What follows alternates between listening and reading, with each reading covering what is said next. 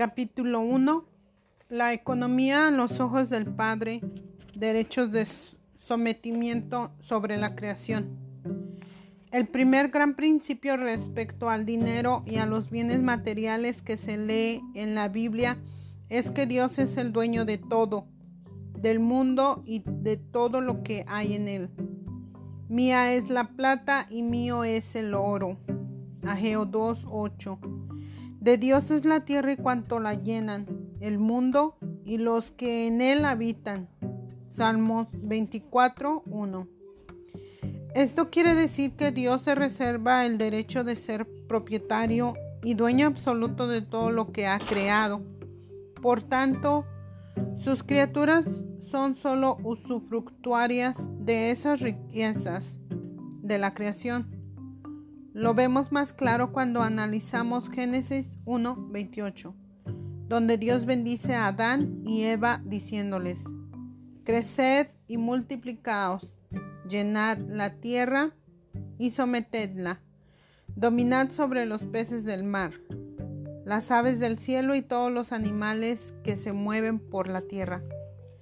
Es como si de alguna forma Dios nombrara al ser humano como representante suyo administrador o usando un término más recientemente acuñado por la sociedad, lo instruyera testaferro de la creación, porque esta figura implica que aunque legalmente aparece como propietario y dueño absoluto de los bienes que se poseen, solo el testaferro sabe que en la realidad no los puede ni vender ni invertir, ni modificar, porque en realidad le pertenecen oficialmente a otra persona, ya que no se hicieron méritos ningunos para poseerlos. En el caso del ser humano, el hombre no creó nada de lo que hay, simplemente lo modifica, transforma, incluso puede, lo puede potenciar pero siempre supeditado a la inspiración divina. El punto de quiebre general de los hombres es perder esa humildad de saber que como administrador tiene que dar cuenta al propietario de todas sus gestiones, como Jesús lo grafica en varias de sus parábolas. El gran problema es que siempre la serpiente o el tentador nos estará haciendo las mismas propuestas que a Eva en el Génesis 1. No es cierto que morirán. 2. Se les abrirán los ojos. 3. Serán como dioses. En el 4. Conocerán lo que es bueno y lo que no lo es.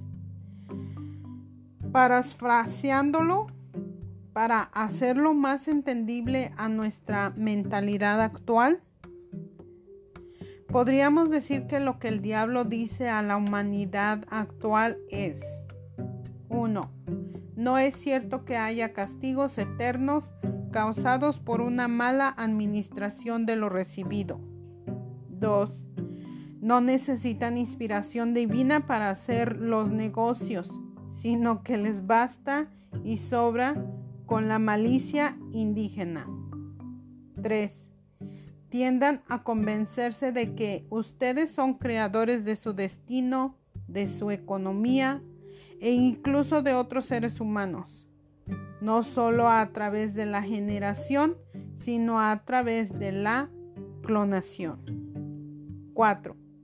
No dejen que nadie les imponga lo que es bueno o malo sino que fabriquen sus propias leyes, que exalten sus derechos por encima de las restricciones de los mandamientos de Dios. Lastimosamente la realidad fue muy distinta a la que el maligno les pintó a nuestros primeros padres, ya que después del pecado original se suscitaron unos castigos que hasta el día de hoy la raza humana sigue padeciendo. A. La serpiente se, le condenó a arrastrarse sobre el vientre y comer tierra todos los días de su vida. Génesis 3, 14. lo cual significa que uno de los peores castigos del demonio fue el ser confinado a vivir con el hombre en la tierra, al cual quiso damnificar haciendo uso de toda su malicia. Y comer tierra significa que el hambre del demonio siempre será la de devorar a los hijos de Adán, que tierra son y en tierra se convertirían por el castigo divino. En otras palabras, Dios le da al que odia una doble porción de aquello que detesta. B. En el caso de Eva, por haber escuchado a la serpiente y haber haberse convertido en tentadora y seductora para el marido, llevándolo al pecado, recibió unos castigos equivalentes a su pecado. La multiplicación de los dolores del parto, la búsqueda insaciable de sentirse hermosa y apetecible, entre otros. Génesis 3:16 de este castigo se puede comprender por qué las mujeres invierten a nivel mundial miles de billones en productos de maquillaje, ropa, centros de belleza, gimnasios, liposucciones, siliconas, botox, modificaciones corporales, incluso la aplicación de láminas de oro de 24 quilates en el rostro, etc. Que para los objetivos de este libro debe preocuparnos la ruina que puede acarrear el despilfarrar tanto dinero en la vanidad, rompiendo el equilibrio con lo invertido en caridad e incluso el entender por qué en la búsqueda a toda costa de igualarse al varón, cosa que en muchos aspectos puede ser positiva, puede en algunos movimientos convertirse en obsesiva, motivando a actitudes que bajo cualquier perspectiva van en contra de la caridad cristiana dándole oportunidad al maligno para valerse de tales faltas para usarlas posteriormente en nuestra contra, como lo veremos más adelante. C. Respecto al hombre, la maldición que recibe y que es lo que más nos interesa para el objetivo de este libro está ligada directamente a la manera como se va a sustentar. Pues gracias a ese pecado, la misma tierra queda maldita y luego se le condena al hombre con esta sentencia. Con fatiga sacarás de la tierra el alimento por todos los días de tu vida. Ella te dará espinas y cardos, mientras tú le arrancas las hortalizas que comes. Con el sudor de tu frente comerás tu pan hasta que vuelvas a la tierra. Génesis 3, 17 al 18. De este castigo se deriva la falta de motivación que muchos sienten al no ver frutos por tanto esfuerzo. Incluso Dios tiene que determinar los días de trabajo y descanso en Génesis 34, 21. Trabajarás seis días y al séptimo día descansarás. Incluso en tiempo de aradura y de ciega porque Dios sabía que ante la desmotivación del hombre, éste tendería a quedarse inactivo, descansando más de lo que debiera. como lo dice Proverbios 6, 9 al 11. ¿Hasta cuándo estarás recostado, perezoso? ¿Cuándo te levantarás de tu sueño? Dormir un poco, dormitar otro poco, descansar otro poco de los brazos cruzados. Así te llegará la pobreza como un salteador y la miseria como un hombre armado. O que otros trabajarían exageradamente para acumular riquezas, afectando su propia salud, inmolándose en nombre de la ambición. En conclusión de este primer principio, Dios quiere que reconozcamos que todo lo que tenemos nos lo dio Él y que su deseo es que dominemos la tierra y no que la tierra nos, nos domine a nosotros. El segundo principio es que el otro extremo de la desmotivación por la escasez de los frutos de nuestro trabajo es que el hombre le entregue a su corazón la codicia de poseer cada vez más y que pierda su norte sobrenatural y convierta sus posesiones en su Dios. Si no, acuérdate del Señor tu Dios, porque Él te da el poder para hacer las riquezas. Deuteronomio 8:18. Nadie puede servir a dos señores, porque aborrecerá a uno y amará al otro. O bien se entregará a uno y despreciará al otro. No podéis servir a Dios y al dinero. Mateo 6, 24. De aquí que el Señor establezca como un requisito ineludible el destinar parte de nuestras ganancias al culto divino para demostrarnos y demostrarle a Él que no olvidamos que de Él proceden esas bendiciones, como lo afirma en Deuteronomio 8:18.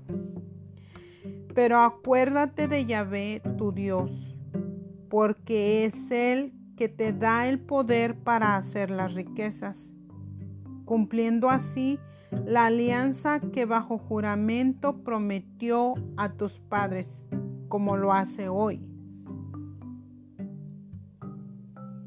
Así el Señor en diferentes pasajes va configurando varias promesas para los que sean capaces de pasar sobre su ambición y codicia delegando tributos económicos al culto divino, ya que este desprendimiento es uno de los más dificultosos para el ser humano, el cual en general piensa que su relación con Dios afecta solo su parte espiritual, pero no así sus bienes materiales. Por eso Dios Padre en el Antiguo Testamento motiva tanto a sus hijos a que le den reconocimiento y gratitud por todos los bienes recibidos mediante las ofrendas establecidas, de las cuales hablaremos en, el capítulo más, en capítulos más adelante. Asimismo, le hace al hombre muchos juramentos y promesas de grandes bendiciones que recibirá cuando también le rinda culto a través de sus finanzas. Veamos algunos ejemplos.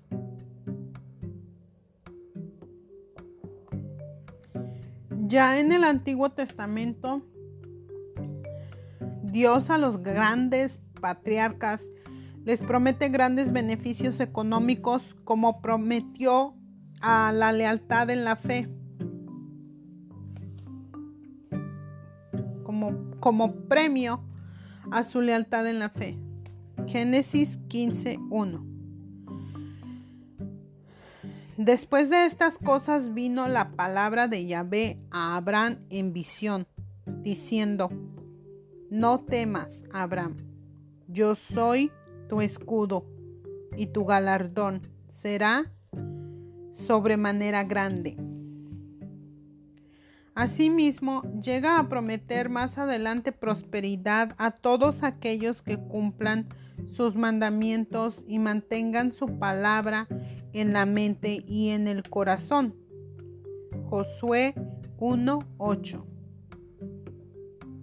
Este libro de la ley no se apartará de tu boca, más bien, medita en él de día y de noche, para que guardes y hagas conforme a todo lo que está escrito en él, porque entonces harás prosperar tu camino y todo te saldrá bien. Es más, el compromiso para los que cumplen los mandatos de Dios es tan grande que el Creador se ofrece incluso a intervenir en estaciones y terrenos para darles beneficios a sus fieles. Leamos a continuación dos hermosas promesas contenidas en libros distintos. Levítico 26, 3 al 7. Si camináis según mis preceptos y guardáis mis mandamientos, poniéndolos en práctica, os enviaré las lluvias a su tiempo, para que la tierra dé sus frutos y el árbol del campo su fruto. El tiempo de trilla alcanzará hasta la vendimia y la vendimia hasta la siembra. Comeréis vuestro pan hasta saciaros y habitaréis seguros en vuestra tierra. Yo daré paz a la tierra y dormiréis sin que nadie os turbe.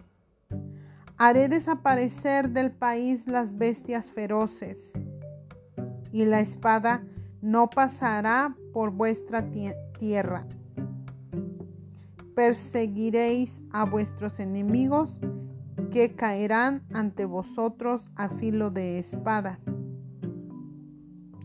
Deuteronomio 28, 2 al 14. Vendrán sobre ti y te alcanzarán todas las bendiciones siguientes por haber escuchado la voz de Yahvé tu Dios. Bendito serás en la ciudad y bendito en el campo. Bendito será el fruto de tus entrañas, el producto de tu suelo el fruto de tu ganado, el parto de tus vacas y las crías de tus ovejas. Benditas serán tu cesta y tu arteza. Bendito serás cuando entres y bendito cuando salgas. A los enemigos que se levanten contra ti, Yahvé los pondrá en derrota. Salidos por un camino a tu encuentro, por siete caminos huirán de ti. Yahvé mandará a la bendición que esté contigo en tus graneros y en tus empresas, y te bendecirá en la tierra que Yahvé tu Dios te da. Yahvé hará de ti el pueblo consagrado a él como te ha jurado, si tú guardas los mandamientos de Yahvé tu Dios y sigues sus caminos. Todos los pueblos de la tierra verán que sobre ti es invocado el nombre de Yahvé y te temerán. Yahvé te hará rebosar de bienes, frutos de tus entrañas, frutos de tus ganados y frutos de tu suelo en esta tierra que él juró a tus padres que, que te daría. Yahvé, abrirá para ti los cielos, su rico tesoro, para dar a su tiempo la lluvia necesaria a tu tierra y para bendecir todas tus obras. Prestarás a naciones numerosas y tú no tendrás que tomar prestado. Yahvé te pondrá a la cabeza y no a la saga. Siempre estarás encima y nunca debajo. Si escuchas los mandamientos de Yahvé tu Dios, que yo te prescribo hoy, guardándolos y poniéndolos en práctica, sin apartarte ni derecha ni a izquierda, ni de ninguna de estas palabras que yo os prescribo hoy, para ir detrás de otros dioses a servirles. Ciertamente estas palabras son dignas de ser enmarcadas y de tenerlas en nuestros lugares de trabajo o en la puerta de salida para cuando vayamos a enfrentar los desafíos del mundo y de nuestras labores, sabiendo, como lo sabemos, que cielo y tierra pasarán, pero las palabras de nuestro Dios jamás dejarán de cumplirse. La Sagrada Escritura no deja de asociar la prosperidad al cumplimiento de las leyes de Dios. Por ejemplo, el libro de los Salmos se inaugura con estas hermosas promesas. Salmo 1 al 3, de 1 al 3. Dichoso el hombre que no sigue el consejo de los impios, ni en la senda de los pecadores se detiene ni en el banco de los burlones se sienta, mas se complace en la ley de Yahvé. Su ley susurra día y noche. Es como un árbol plantado junto a corrientes de agua, que da a su tiempo el fruto y jamás se amustia su follaje. Todo, lo que hace sale bien. A la vez la palabra de Dios no deja de declarar que el pecado suele ser el motivo de nuestra ruina, como lo podemos ver en Proverbios 28-25. El altivo de ánimo suscita contiendas, mas el que confía en Yahvé prosperará. En el Salmo 127, 2. En vano madrugan o trasnochan hasta tarde los que comen el pan de fatigas, porque Dios se los da a sus amados mientras duermen y no dejan de recalcar las promesas de su protección para los que sean justos, como en Job 22, 23 al 27. Si te volvieres al Omnipotente. Serás edificado, alejarás de tu tienda la aflicción, tendrás más oro que tierra, y como piedras de arroyos, oro de Orfir. El Todopoderoso será tu defensa, y tendrás plata en abundancia, porque entonces te deleitarás en el Omnipotente, y alzarás a Dios tu rostro Orarás a Él y Él te oirá. Y Enemías 2:20. Y en respuesta les dije, el Dios de los cielos, Él nos prosperará, y nosotros sus siervos nos levantaremos y edificaremos, porque vosotros no tenéis parte, ni derecho, ni memoria en Jerusalén.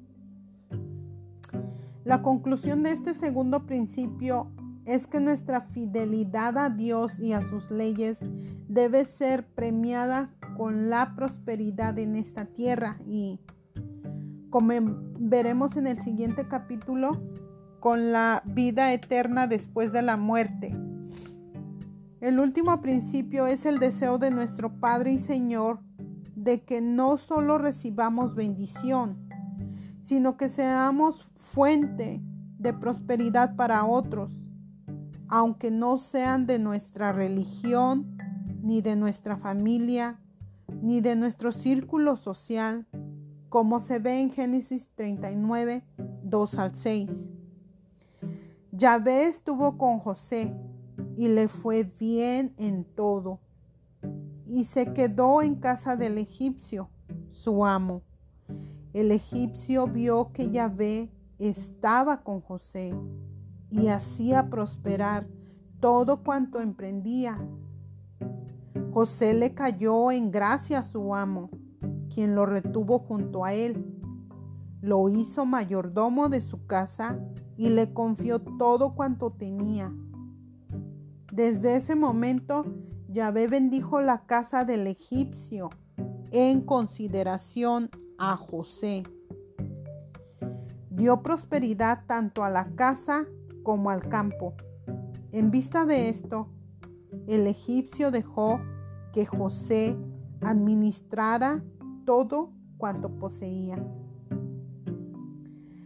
Como vemos, si estamos en bendición de Dios, no importa que estemos rodeados de ateos o de personas de otra religión en nuestro entorno social o en nuestra propia familia, ya que la prosperidad con que Dios premia a sus siervos fieles es tan poderosa que incluso deberá afectar positivamente a los que nos rodean.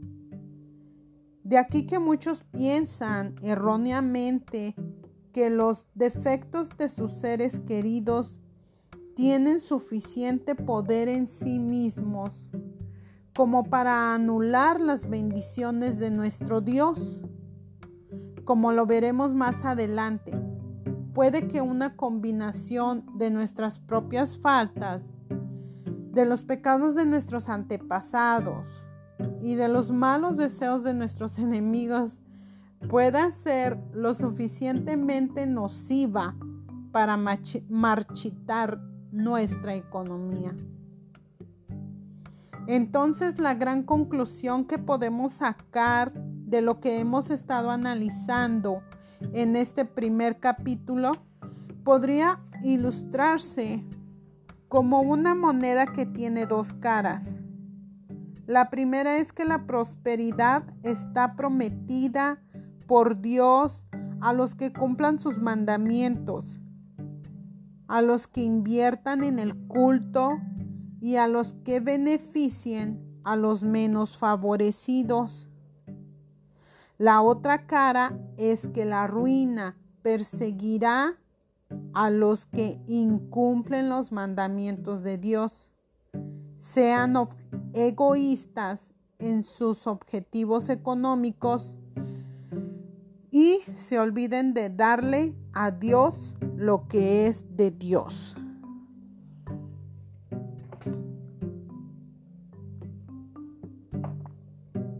Oración al Padre de todas las bendiciones. Padre eterno, Creador de todo cuanto existe, Señor de cielo y tierra, proveedor de todas nuestras necesidades Hoy reconozco que me ha faltado la sabiduría para comprender que todo lo que me rodea procede de ti como dueño absoluto y que yo soy un simple administrador de lo que tengo. También reconozco que me he separado de tus mandamientos y por eso me he privado de tus promesas que he sido egoísta en los fines para los que destiné mis ganancias y que no he velado lo suficiente por darte un culto espléndido a través de mis ofrendas. Te suplico me concedas la gracia total de cambiar totalmente de mentalidad de tener siempre en cuenta que seré evaluado al final de mi vida según la gestión de buena o mala administración de las bendiciones recibidas. Concédeme la gracia de desprender mi corazón de las ambiciones, de forma que la prosperidad material sea convertida en bienaventuranza eterna a través de la caridad y de la generosidad en el culto a nuestro Dios. Concédeme que en adelante mi única preocupación sea administrar con sabiduría todo lo que me has dado, de multiplicar los frutos de mi vida eterna, de no ser ambicioso, egoísta o altanero. Antes bien, que nunca olvide que desnudo salí del vientre materno y desnudo volveré a la sepultura. Que solo me llevaré lo que haya invertido en expandir tu gloria y tu reino entre todos mis, mis congéneres. Que mi corona y mi gloria serán las obras de evangelización y de caridad que hice durante mi vida en esta tierra. Y la pureza de un corazón que no se dejó seducir por las riquezas ni la codicia, sabiendo dar a Dios lo que es de Dios y al mundo lo que a Él le pertenece. Amén. Gracias, este fue un capítulo y pues duró, duró este tiempo. Hasta el próximo.